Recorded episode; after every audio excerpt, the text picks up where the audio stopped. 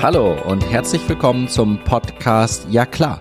Mein Name ist Stefan Bernd und ich bin Experte für Personalmanagement und Führung. Heute startet das einzigartige Ja klar Adventskalender ABC.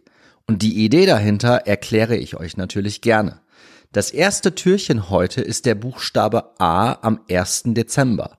Morgen geht es dann weiter mit dem zweiten Türchen am 2. Dezember und dem Buchstaben B und so weiter und so weiter und so fort.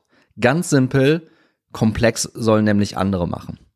Was erwartet euch im Allgemeinen? Weiterhin jeden Donnerstag eine ganz klassische, schon fast, Episode, unter anderem am 7.12.23, die Jubiläumsepisode mit meiner Frau Ramona. Zudem kurze Impulse, Inspirationen, Gedankengänge frei gezeichnet, Empfehlungen, Highlights aus meinem Podcast-Jahr 2023, Kurzgeschichten, Pitches von HR Tech Startups und darf nicht fehlen, ein Ausblick auf das Jahr 2024. Lasst euch also überraschen, was hinter jedem einzelnen Türchen steckt. Was erwartet euch jetzt und heute und im Speziellen?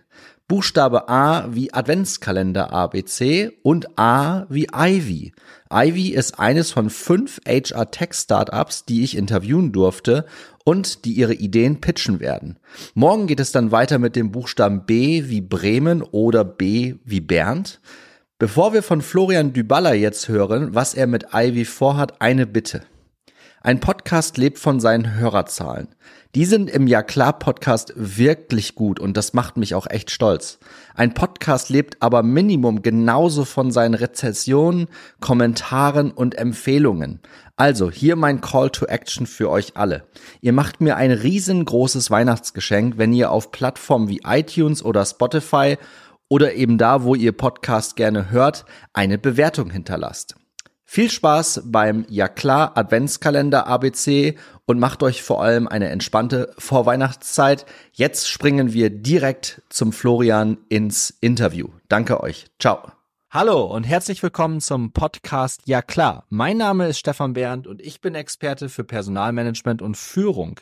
In meiner heutigen Podcast-Episode darf ich den Florian Dybala begrüßen. Hi. Hi, freut mich hier zu sein. Habe ich das überhaupt den Nachnamen richtig ausgesprochen? Perfekt, genauso spreche ich ihn auch aus. Und wir haben vorab schon kurz geklärt, nein, es gibt keine Verbindung zu dem Superstar, dem argentinischen Superstar. Ich weiß auch gar nicht, wie er mit Vornamen heißt. Spielt auf jeden Fall, glaube ich, für Juve oder ist der jetzt wieder gewechselt? Ich weiß nicht ganz genau, aber leider, ja, ja, wir haben schon gesagt, wenn das irgendwie Verwandtschaft wäre, ne, dann wäre es wahrscheinlich mit dem Funding hätte es einfacher werden können. Aber Achtung, der Nachname wird anders geschrieben. Und dann ist die Kiste damit auch schon durch. Aber natürlich immer ein schöner Aufhänger. Ähm, Florian, wir sind hier auf dem Bildungscampus in Heilbronn, in den Räumlichkeiten der Campus Founders und beim Learn Tech Hub, einer Veranstaltung von der Christine Rittner, ähm, wo ähm, ähm, HR Tech Startups wie deines ähm, mit CHROs und CEOs vernetzt werden. So, dann erklär uns doch mal, was dein HR Tech Startup macht. Ja, wir bei Ivy machen die Menschen hinter den Lebenslauf sichtbar. Uns geht's also vor allem um Aspekte wie Persönlichkeit, ähm, ähm, Interessen, berufliche Interessen können das sein, Werte oder eben auch Fähigkeiten. Und Fähigkeiten ist erstmal sehr breit. Das können kognitive mhm. Fähigkeiten sein wie Intelligenz, aber eben auch Dinge wie emotionale Intelligenz. Ne? Und die wollen wir sichtbar machen im Recruiting-Prozess, damit wir eben äh, besser, bessere Passung früher im Prozess sichtbar machen können. Okay, das heißt, wir sind im Bereich Personalauswahl ganz grob Hiring unterwegs, korrekt? Genau, unter anderem, man kann die gleiche Sichtweise von, ich gucke, wie gut jemand passt, natürlich auch im Unternehmen nutzen, wenn es um Retention geht, also faire Beförderung um, und ähm, ja, nutzen, was im Unternehmen schon da ist. Da funktioniert es genauso. Ähm, was genau bietet ihr dort den Personalern an? Oder sind Personaler überhaupt eine Zielgruppe? Ja, sind sie. Ähm, wir bieten ihnen eben ähm, entlang des gesamten Employee Lifecycles unsere Diagnostik-Software an, also eine Softwarelösung und ermöglichen es eben ohne viel Vorwissen und easy to use, wie ich sagen würde, ähm, zu schauen, welche individuellen Stärken ein Talent mitbringt und das eben auf die Anforderungen der jeweiligen Stelle zu legen, um eben auf Grundlage der Passung, die viele Vorteile hat, wie Arbeitszufriedenheit hm. ähm, und auch äh, hohe Produktivität, äh, das sichtbar zu machen und eben auf einen Blick. Und es hat auch sehr viel mit unbiased Hiring zu tun, also eben Aspekte, die nicht relevant sind, ähm, im Prozess zu vermeiden, um eben auch Chancengleichheit und Diversität zu fördern. Das ist unser Anliegen und ein großer Purpose, der dahinter steckt. Ja, würde ich, würde ich tatsächlich unterschreiben, dass das ein großer Purpose ist. Ähm, ich meine, ich bin selber Personaler und auch in Leitungsfunktion und kenne mich mit dem Thema Personalauswahl und auch Diagnostik ein bisschen aus. Ähm, wie sehr unterstützt ihr da auch Unternehmen, so einen Auswahlprozess auch aufzusetzen? Also die Software dahinter ist ja das eine, aber seid ihr auch beratend unterwegs, was dieses Thema Diagnostik angeht?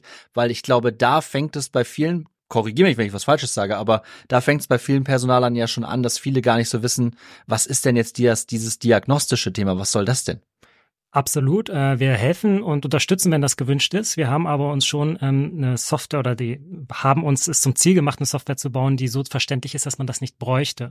Indem man eben alle Nutzerinnen und Nutzer an die Hand nimmt, alle HR-Verantwortliche, um zu gucken, guck mal, wenn du Diagnostik machen willst, ist der erste Schritt, den man ja eigentlich tun sollte, herauszufinden, was brauche ich überhaupt. Und zwar nicht auf Basis von Hard Facts, wie hat 20 Jahre dies oder jenes schon gemacht, ja. sondern eben auf Basis von, wie passt der hier rein, welche Persönlichkeit ist wichtig, ähm, wie wie muss eine Person an Probleme herangehen, ausprobieren oder planen, all solche Aspekte. Ähm, und dabei helfen wir eben datengetrieben und auch über einen strukturierten Prozess erstmal das im Unternehmen zu erheben, in Kommunikation beispielsweise mit der Fachabteilung, das ist ein 10 Minuten Fragebogen, äh, in dem man eben guckt, sollen Leute jetzt traditionell sein oder eher experimentell? Ähm, und wie sehr überhaupt, weil das sehen wir oft ist das Problem. Dann kommen so Begriffe wie Teamplayer und ja. da ist die Frage, ja, was heißt das überhaupt? Ja, Wie genau. operationalisieren wir das? Wie machen wir das messbar?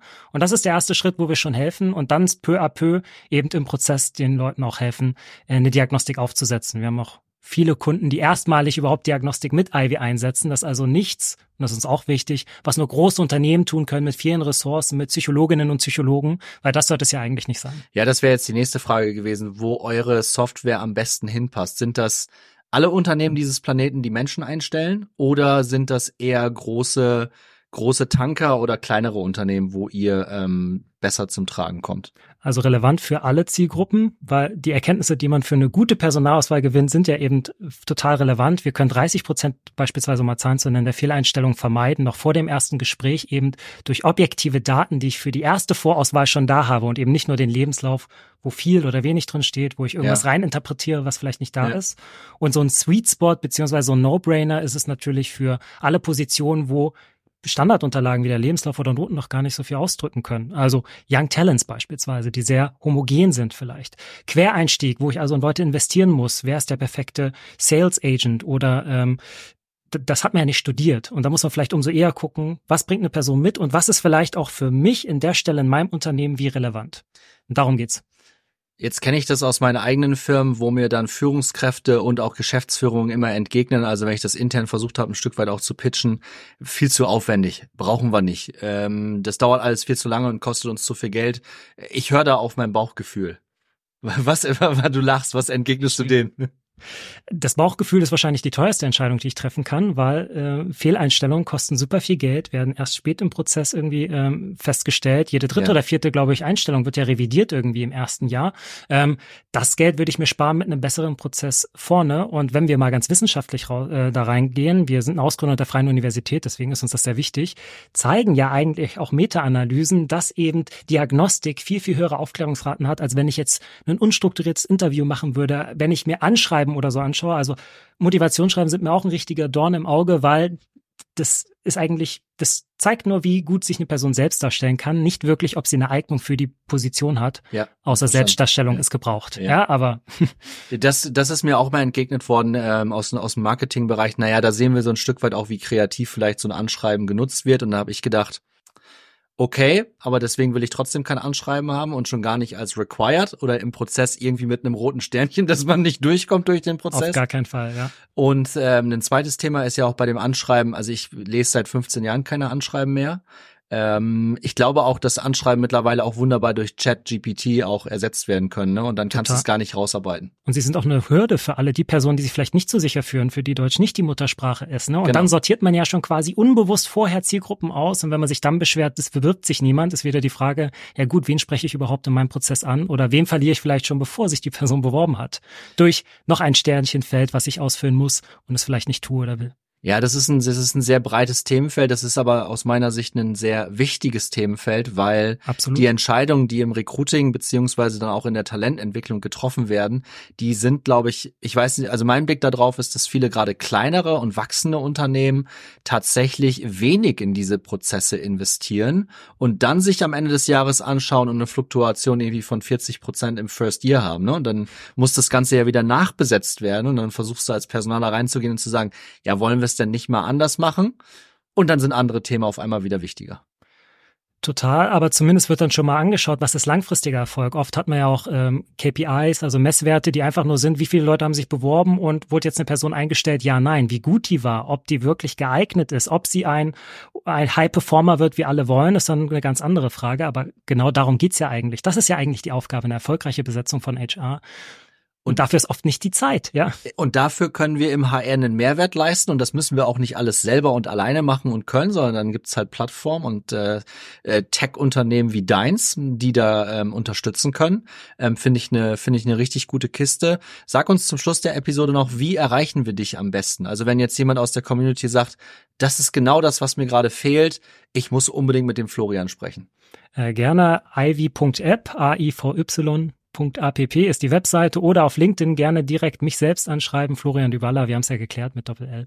Ja, ähm, genau, ja. Gerne, gerne anschreiben und wir haben auch sehr viel Educational Content, wo wir eben genau erklären, warum ist es wichtig, auf Stärken zu blicken. Was ist die ähm, Validität anderer Auswahlverfahren? Also wenn man da ein Interesse dran hat an diesem Thema, dann kann man sich auch so dem sehr gerne annähern. Wir stellen da viele Ressourcen bereit. Ich werde es mir auf jeden Fall im Nachgang anschauen, weil ich dafür einen Fable hab und es spannend finde. Wunderbar. Und freue mich auf den weiteren Austausch. Ich glaube, wir können jetzt, wir haben es jetzt so knapp halb fünf.